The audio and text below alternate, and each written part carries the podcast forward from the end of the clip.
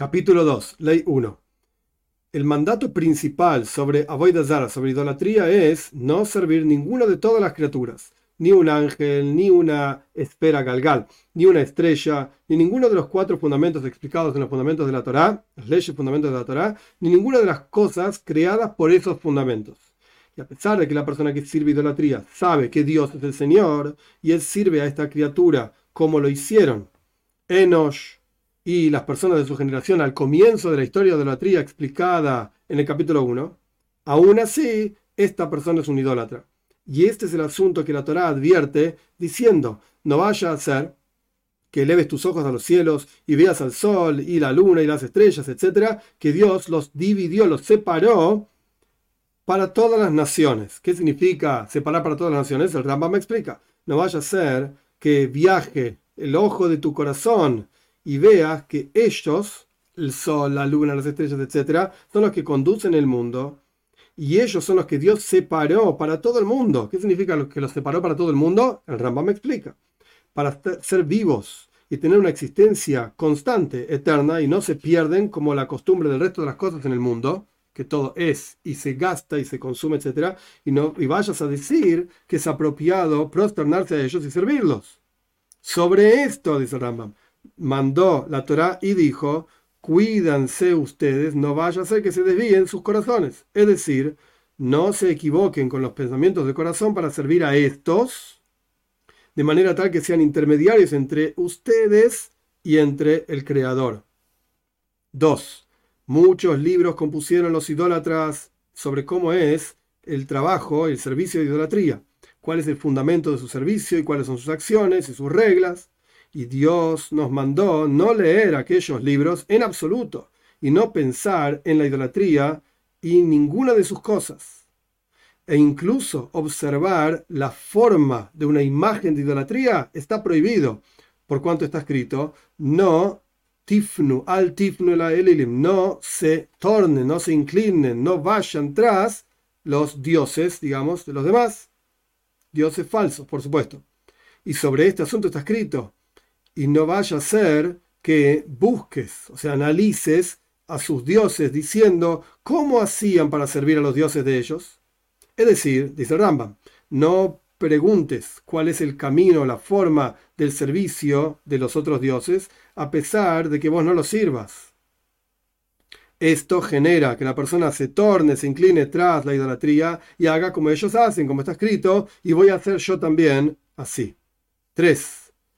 Todas estas prohibiciones son sobre el mismo asunto, es decir, no tornarse y pone, es decir, ponim, el rostro, no inclinarse, tornarse, interesarse, analizar, etc., la idolatría. Y toda aquella persona que se inclina tras la idolatría en la forma de hacer una acción concreta, tornándose hacia la idolatría, esta persona recibe latigazos. O sea, aquí hay dos cuestiones. Por un lado hay una prohibición de no tornarse toda la idolatría. ¿En qué consiste esta prohibición? No pienses en ella, no la mires, no, no hagas nada que tenga que ver con la idolatría. Pero por el otro lado hay una prohibición que tiene un castigo concreto. Toda prohibición que no tiene una acción no tiene un castigo, ni siquiera latigazos, ningún castigo, porque no hay acción. Solamente cuando hay acción hay castigo. Pero si aquí uno se torna tras la idolatría, Dios libre y guarde, con una acción, entonces ahí recibe latigazos porque toda prohibición que conlleva una acción tiene latigazos. Ahora bien, volviendo al concepto de la prohibición, no la acción, sino la prohibición, está prohibido, como dijimos en la ley 2, no solamente la idolatría es que está prohibido tornarse tras de ella en pensamiento, el Rambam lo subraya, por así decir, sino que todo pensamiento que genera para la persona quitar alguno de los fundamentos, de los fundamentos de la Torá, estamos advertidos de no levantarla, no elevarla en nuestro corazón, ese pensamiento. No corresponde pensar en eso. Y tampoco poner nuestro, nuestro intelecto, por así decir, en ese asunto y pensar y proyectarse en los pensamientos del corazón sobre ese asunto. Porque la inteligencia de la persona es limitada, traducción literal corta, y no todas las inteligencias pueden captar la verdad en forma clara. Y si la persona se proyecta tras los pensamientos de su corazón, surge entonces que va a destruir el mundo por su poca capacidad. ¿Cómo funciona? A ver, ¿qué, quiere decir destruir el mundo y la confusión? ¿Cuál es? A veces va a ir tras la idolatría y a veces va a pensar en la unicidad de Dios. Quizás Él existe, quizás Él no existe. ¿Qué hay arriba? ¿Qué hay abajo? ¿Qué hay adelante? ¿Qué hay atrás? Y a veces en la profecía. Quizás la profecía es verdadera, quizás no es verdadera. Y a veces en la Torá. Quizás la Torá es del cielo, quizás no es del cielo y no sabe las cualidades, las características con las cuales, las reglas bajo las cuales tiene que juzgar un concepto, o sea, las reglas intelectuales, para saber si ese concepto es verdad en forma clara o no. Y surge entonces que la persona termina saliendo a la heresía. O sea, es un min, vamos a estudiar claramente qué significa esto más adelante. Y sobre este, o sea, es un hereje. Y sobre este asunto advierte la Torah y dice, no se desvíen tras sus corazones y tras sus ojos, tras los cuales ustedes se desvían. Es decir, no te proyectes, ninguno de ustedes, no se proyecten tras su propia corta comprensión y piense que su pensamiento capta la verdad. Y así dijeron los sabios, tras sus corazones esto significa minus, heresía. Y tras sus ojos esto es adulterio. Y esta prohibición, a pesar de que es el causante para el hombre de perderlo del mundo por venir, no tiene latigazos porque es una prohibición que no tiene una acción. 4. El precepto de la idolatría es comparable con todo el resto de las mitzvot, de los preceptos todos juntos, como está escrito, cuando se equivoquen y no hagan alguno de los preceptos, etc. Y nuestros sabios aprendieron que este versículo está hablando específicamente de la idolatría. Es decir, está diciendo que son todos los preceptos. En realidad está hablando de uno solo. He aquí aprendiste que toda persona que reconoce la idolatría está negando toda la Torah entera y todos los profetas y todo lo que fuimos mandados por los profetas desde el primer hombre, o sea, los preceptos que corresponden a toda la humanidad que Dios le indicó al primer hombre en la primer parsha de la Torah, Parshas Breishis, Adam, Dios le mandó al hombre, etcétera, etcétera como explica el Talmud ampliamente, desde él hasta el final del mundo. Todos los profetas y todas las indicaciones divinas, por cuanto está escrito, desde el día que Dios mandó en adelante por todas sus generaciones. Una persona que está de acuerdo con la idolatría está negando absolutamente todo. Y toda aquella persona que niega la idolatría está automáticamente reconociendo toda la Torah entera y todos los profetas y todo lo que fuimos mandados en todas las profecías desde el primer hombre hasta el final de la historia. Y este es el fundamento de todos estos preceptos, por así decir, que vamos a estudiar de aquí en adelante. 5.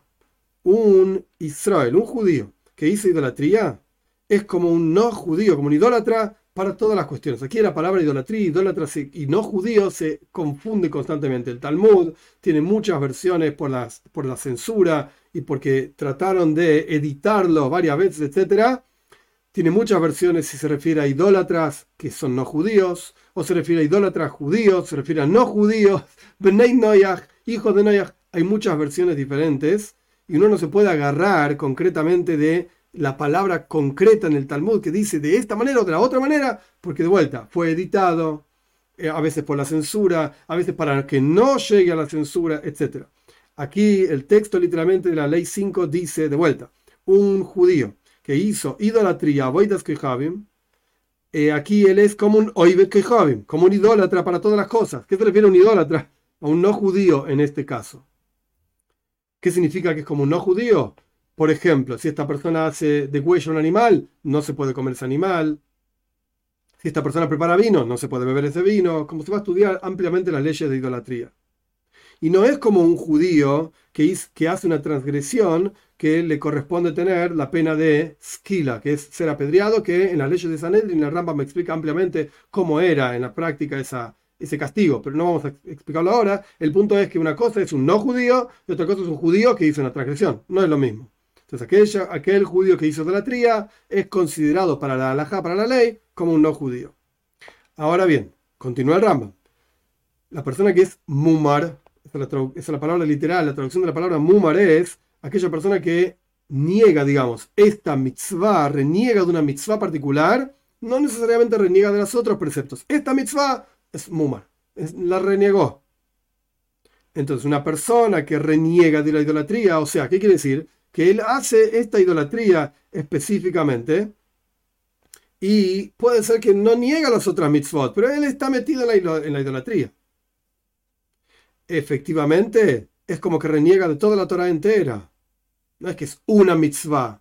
Un mumar, le davar así se llama. Una persona que reniega de un precepto no significa que renegó de toda la Torah. Pero si reniega del precepto de idolatría, o sea, diciendo, ¿se puede hacer idolatría? Es como que reniega de toda la Torah. Y también una persona que es un min, esto lo vamos a explicar más adelante, que es un hereje, que es un judío hereje, no es como un judío para todas las cosas. Y no, este es el texto interesante, los comentaristas explican el texto, y no aceptamos su teshuva, su retorno, nunca. Es decir, cuando la persona llegó al momento de idolatría, lo que los comentaristas explican sobre el texto este del Rambam, a pesar de que hizo teshuva, retornó y se arrepintió, etc., queda algo, una marca, un, residuo de esa idolatría, entonces siempre estamos en resguardo, por así decir, siempre estamos en duda de si realmente dejó la idolatría de lado o no. Al respecto de los otros preceptos, la persona hizo Teshuvah, como el Rambam mismo explica las leyes de Teshuvah, de retorno, ya está, quedó limpio, por así decir. Pero idolatría es algo que queda siempre una marca en la persona. Por cuanto está escrito, el Rambam lo saca de un versículo, todo todos aquellos que llegan a ella, a la idolatría, no retornan y no captan los caminos de la vida. Esto está en Mishlei, el capítulo 2, el versículo 19. Y los minim, ¿qué es un min? ¿Qué es un hereje? Son aquellas personas que recorren los pensamientos de su corazón con sus tonterías que ya mencionamos anteriormente en el capítulo 1 sobre cómo se confundió Enosh y cómo se confundieron generaciones después, etc. Y como se explicó también al comienzo de este capítulo, cómo la persona termina confundiéndose y pensando cualquier cosa inapropiada. Continuamos en el texto del Rambam hasta que se encuentran que transgreden los asuntos centrales de la Torá para enojar a Dios. No empiezan a propósito, pero lo hacen a propósito. Con, de vuelta, a propósito y con la mano elevada, por así decir, con arrogancia y con soberbia, transgrediendo y riéndose, burlándose, por así decir, de la Torá y de Dios, etc. Y dicen que aquí no hay ningún pecado y está prohibido charlar con ellos, conversar con ellos y responderle cualquier tipo de respuesta. O sea, no te pongas a discutir con ellos. Los comentaristas discuten, ay, pero en la Mishnah, nuestros sabios dicen en la ética de nuestros padres, da mashetosh y lo y tenés que saber qué responderle a esta gente. Y que me está diciendo que no podés responder, no podés charlar con ellos. La respuesta es que lo que la Mishnah está diciendo es, cuando un no judío te empieza a hacer preguntas, etcétera, tenés que saber qué responder. Pero aquí estamos hablando de un judío. En este caso, déjalo de lado, no converses con él. Esto es lo que dice Rambam y lo saca de otro versículo. Como está escrito, no te acerques a la puerta de ella. El versículo literalmente está hablando de una prostituta, pero estamos hablando de idolatría. Y el pensamiento de una picoiros, de un hereje, también es siempre orientado a la idolatría. 6. Toda aquella persona que está de acuerdo con la idolatría y dice que es verdad, a pesar de que no sirvió la idolatría, aún así está faltando el respeto y está blasfemando a Dios, honorable y temible. Y es igual una persona que hace idolatría efectivamente o que blasfema a Dios, o sea, insulta o maldice el nombre de Dios, como vamos a explicar, como está escrito. Y el alma que hace con, de vuelta, Yad la mano levantada, o sea, con arrogancia, de los ciudadanos del pueblo de Israel o de los conversos del pueblo de Israel está blasfemando a Dios. Por lo tanto, colgamos al idólatra tal y cual colgamos al blasfemo y ambos reciben el castigo de skila. Skila significa apedrear.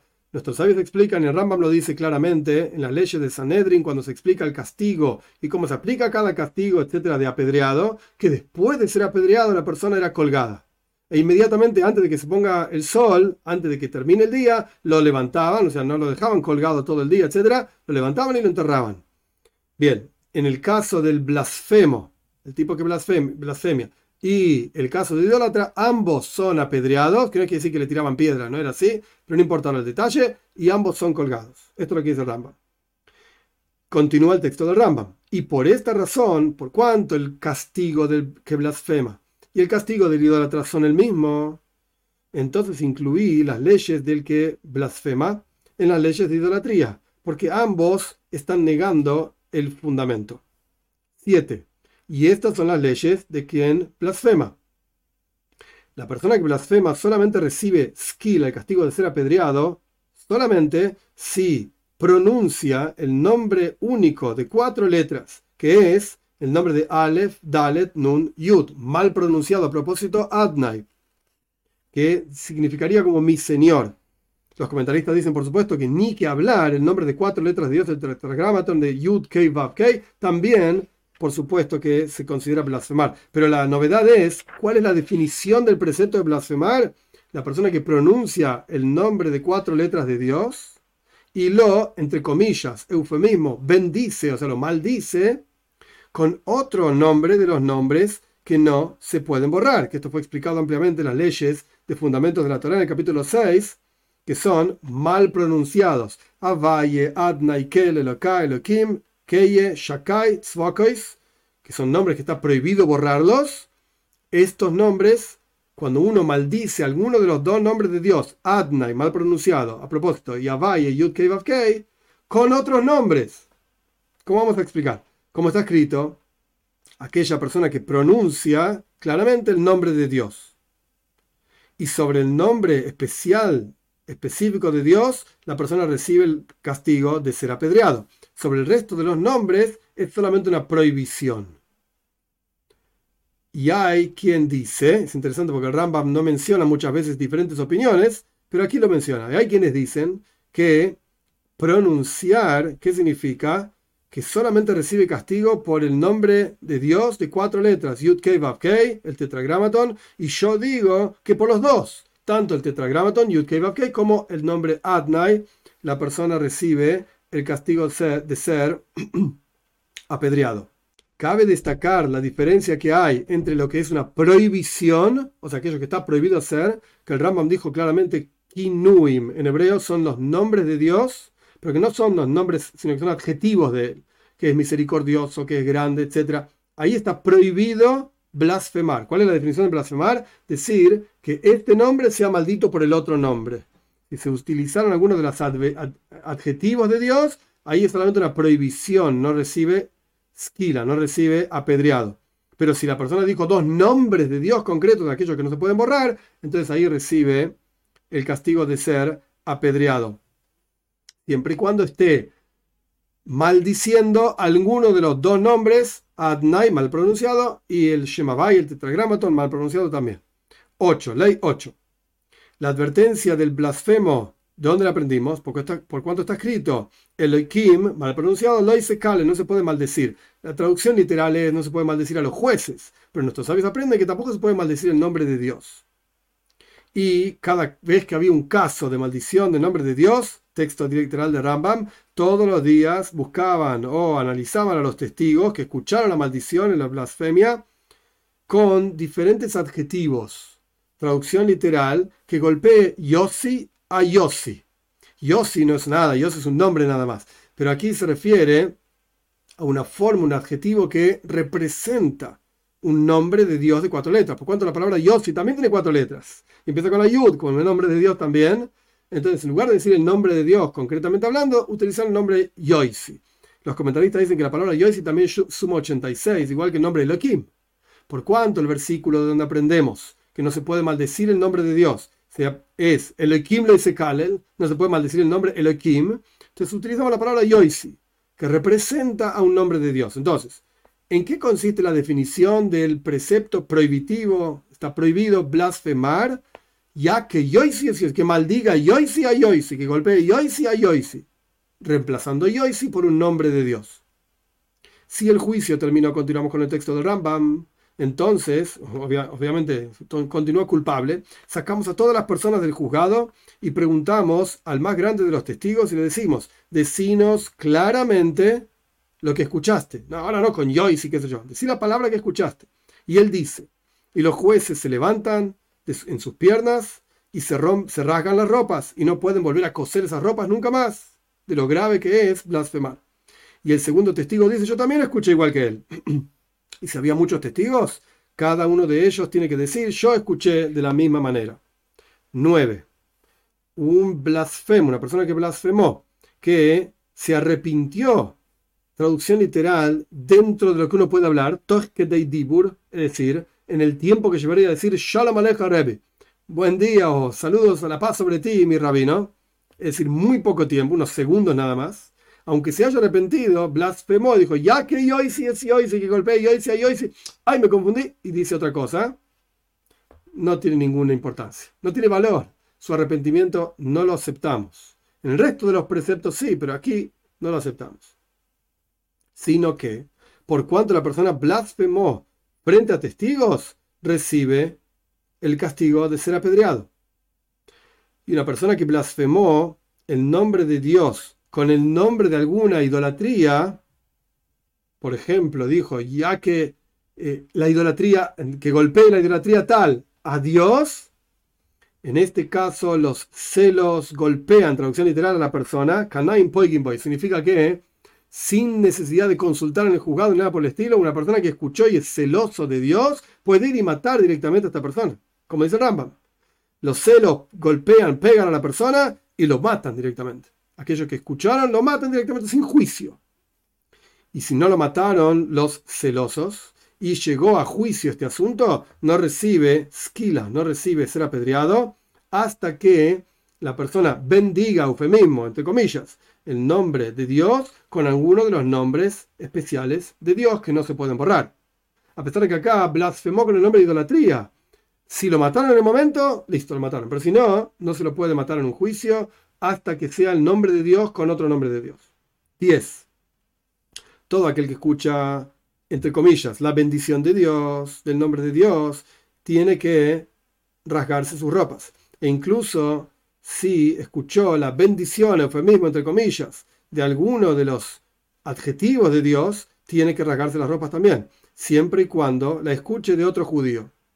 Es lo mismo quien escucha y lo mismo quien escucha de boca de otro, tiene que rasgarse las ropas. Pero el que escucha de boca de un no judío, no está obligado a rasgarse las ropas. Y en el caso, en el Tanaj, esto es una historia, en el libro de Ishaya, en el capítulo 36, el versículo 22, que Eliakim y Shebna se rasgaron sus ropas cuando Rabshake blasfemó. En ese caso, ¿por qué se rasgaron las ropas? Porque Rabshake en realidad era un judío renegado. Israel Mumar, como explicamos anteriormente.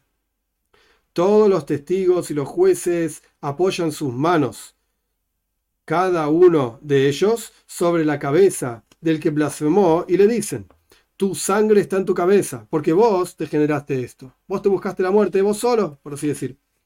Y no hay en todas aquellas personas que tienen pena de muerte por el juzgado terrenal, no hay otro caso en el cual apoyen sus manos los jueces sobre la persona inculpada. Solo el que blasfemó, como está escrito, y apoyarán todos aquellos que escuchen sus manos sobre su cabeza.